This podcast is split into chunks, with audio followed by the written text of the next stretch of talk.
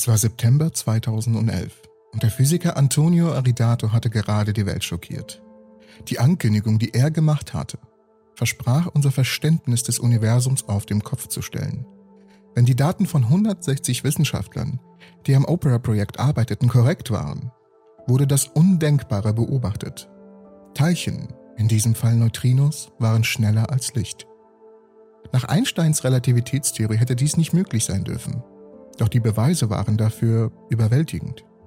Viele Bereiche der Physik müssten nach der Entdeckung möglicherweise überarbeitet werden. Tatsächlich baten sie andere Wissenschaftler, ihnen zu helfen, zu verstehen, was passiert war. Am Ende stellte sich heraus, dass das Opera-Ergebnis falsch war. Ein Zeitproblem wurde durch ein schlecht angeschlossenes Kabel verursacht, das genaue Signale von GPS-Satelliten hätte übertragen sollen. Es gab eine unerwartete Verzögerung im Signal. Infolgedessen waren die Messungen, wie lange die Neutrinos brauchten, um die angegebene Strecke zurückzulegen, um etwa 73 Nanosekunden verschoben, so dass es aussah, als wären sie schneller vorbeigeflogen, als es hätte Licht tun können. Trotz monatelanger sorgfältiger Überprüfung vor dem Experiment und zahlreicher doppelter Überprüfung der Daten danach haben die Wissenschaftler diesmal etwas falsch gemacht. Eridato trat zurück, obwohl viele darauf hinwiesen, dass solche Fehler in der äußerst komplexen Maschinerie der Teilchenbeschleuniger ständig auftreten. Warum war es so wichtig anzunehmen, dass sich etwas schneller als Licht bewegt hatte? Und sind wir uns wirklich sicher, dass es nichts kann? Die Lichtgeschwindigkeit im Vakuum beträgt 299.792,458 Kilometer die Sekunde. Knapp unter einer schönen Zahl von 300.000 Kilometern die Sekunde. Das ist ziemlich schnell. Die Sonne ist 150 Millionen Kilometer von der Erde entfernt und das Licht braucht nur 8 Minuten und 20 Sekunden, um sich so weit zu bewegen. Kann eine unserer eigenen Kreationen in einem Rennen mit Licht mithalten? Eines der schnellsten von Menschen geschaffenen Objekte, die jemals gebaut wurde, die Raumsonde New Horizons. Sie hat eine Geschwindigkeit relativ zur Erde von etwas mehr als 16 Kilometer die Sekunde erreicht. Ja, weit unter den 300.000 Kilometern die Sekunde, aber dennoch beeindruckend. Wir haben jedoch dafür gesorgt, dass sich winzige Partikel viel schneller fortbewegen. In den früheren 60er Jahren experimentierte William Bertozzi am Massachusetts Institute of Technology mit der Beschleunigung von Elektronen mit immer größeren Geschwindigkeiten. Da Elektronen eine negative Ladung haben, ist es möglich, sie anzutreiben oder vielmehr abzustoßen, indem sie dieselbe negative Ladung einem Material aussetzen. Je mehr Energie angewendet wird, desto schneller werden die Elektronen beschleunigt. Ihr könnt euch vorstellen, dass sie nur die Energie erhöhen müssen, um die erforderliche Geschwindigkeit von 300.000 Kilometern die Sekunde zu erreichen. Aber es stellt sich heraus, dass sich Elektronen nicht einfach so schnell bewegen können. Bertosis Experimente ergaben, dass die Verwendung von mehr Energie nicht einfach zu einer direkt proportionalen Erhöhung der Elektronengeschwindigkeit führte. Stattdessen musste er immer größere zusätzliche Energien verwenden, um immer kleinere Unterschiede in der Geschwindigkeit zu machen, mit der sich die Elektronen bewegten. Sie kamen der Lichtgeschwindigkeit immer näher, erreichten sie aber nicht ganz. Um das in einem Beispiel zu erklären, stellen wir uns vor, wir gehen in Schüben auf eine Tür zu in denen wir jeweils genau die Hälfte der Entfernung zwischen unserer aktuellen Position und der Tür zurücklegen. Genau genommen werden wir niemals die Tür erreichen. Denn nach jeder Bewegung haben wir noch etwas Abstand, um zu reisen. Das ist das Problem, auf das Bertozzi mit seinen Elektronen stieß. Aber Licht besteht aus Teilchen, die Photonen genannt werden. Warum können sich diese Teilchen mit Lichtgeschwindigkeit fortbewegen, wenn Teilchen wie Elektronen dies nicht können? Wenn sich Objekte schneller und schneller fortbewegen, werden sie immer schwerer Je schwerer sie werden, desto schwieriger wird es, eine Beschleunigung zu erreichen, sodass sie nie die Lichtgeschwindigkeit erreichen.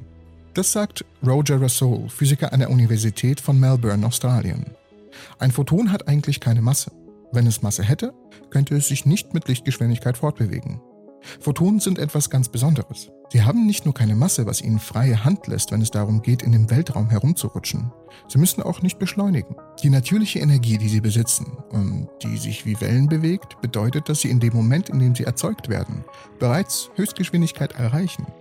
In gewisser Weise ist es sogar sinnvoller, Licht als Energie und nicht als Partikelfluss zu betrachten, obwohl es wahrheitsgemäß ein wenig verwirrend beides ist. Und trotzdem scheint sich das Licht manchmal langsamer zu bewegen, als wir vielleicht erwarten.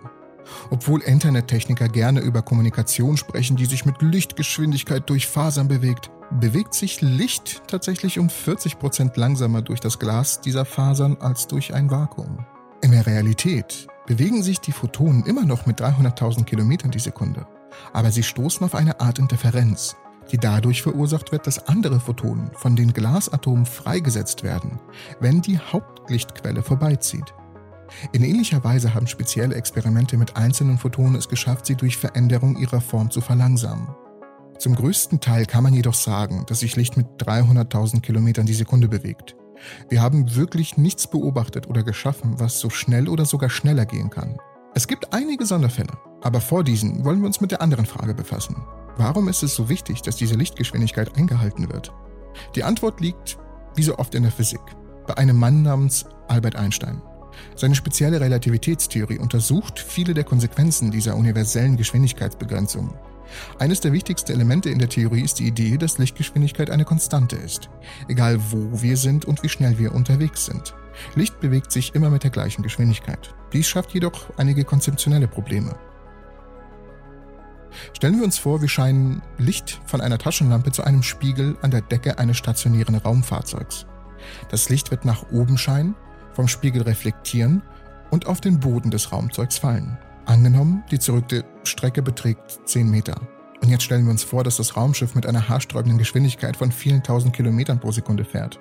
Für Personen, die in schnell fahrenden Fahrzeugen reisen, vergeht die Zeit langsamer. Wenn wir die Taschenlampe erneut leuchten lassen, scheint sich das Licht immer noch wie zuvor zu verhalten. Es scheint nach oben, trifft auf den Spiegel und prallt zurück, um auf den Boden zu fallen. Dazu muss sich das Licht jedoch diagonal und nicht vertikal bewegen.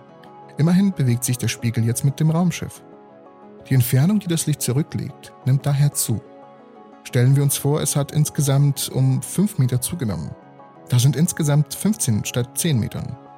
Und doch, obwohl die Entfernung zugenommen hat, bestehen Einsteins Theorien darauf, dass sich das Licht immer noch mit der gleichen Geschwindigkeit bewegt. Da Geschwindigkeit die Entfernung geteilt durch Zeit ist, muss auch die Zeit zugenommen haben, damit die Geschwindigkeit gleich ist, aber die Entfernung zunimmt. Ja, die Zeit selbst muss gedehnt worden sein. Das klingt verrückt, wurde aber experimentell bewiesen. Es ist ein Phänomen, das als Zeitdilatation bekannt ist. Dies bedeutet, dass die Zeit für Personen, die in schnell fahrenden Fahrzeugen fahren, langsamer ist als für Personen, die stationär sind. Zum Beispiel läuft die Zeit für Astronauten auf der Internationalen Raumstation im Vergleich zum Menschen auf dem Planeten um 0,007 Sekunden langsamer. Interessant werden die Dinge für Teilchen, wie die vorhin genannten Elektronen, die sich nahe der Lichtgeschwindigkeit bewegen können. Für diese Partikel kann der Grad der Zeitdilatation groß sein. Stephen Coldhammer, Experimentalphysiker an der University Oxford in Großbritannien, verweist auf ein Beispiel mit Teilchen, die Myonen genannt werden. Myonen sind instabil. Sie zerfallen schnell in einfache Partikel. In der Tat so schnell, dass die meisten Myonen, die die Sonne verlassen, bis zum Erreichen der Erde verfallen sein sollten. Aber tatsächlich kommen Millionen in großer Zahl von der Sonne auf die Erde. Dies war etwas, das Wissenschaftler lange Zeit schwer zu verstehen fanden. Die Antwort auf dieses Rätsel ist, dass Millionen mit so viel Energie erzeugt werden, dass sie sich mit Geschwindigkeiten bewegen, die sie nahe an die Lichtgeschwindigkeit bringen. Also läuft ihr Zeitgefühl, ihre interne Uhr tatsächlich langsam.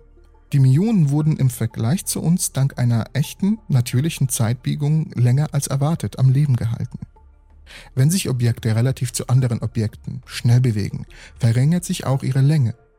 Diese Konsequenzen, Zeitdilatationen und Längenkontraktionen sind Beispiele dafür, wie sich Raumzeitveränderungen aufgrund der Bewegung von Dingen wie ihr, ich oder ein Raumschiff mit Masse ändern. Entscheidend ist, wie Einstein sagte, dass Licht nicht auf die gleiche Weise beeinflusst wird, weil es keine Masse hat. Deshalb ist es so wichtig, dass all diese Prinzipien Hand in Hand gehen. Wenn sich Dinge schneller als Licht bewegen könnten, würden sie diesen grundlegenden Gesetzen, die beschreiben, wie das Universum funktioniert, nicht gehorchen. Und das fasst die wichtigsten Prinzipien zusammen.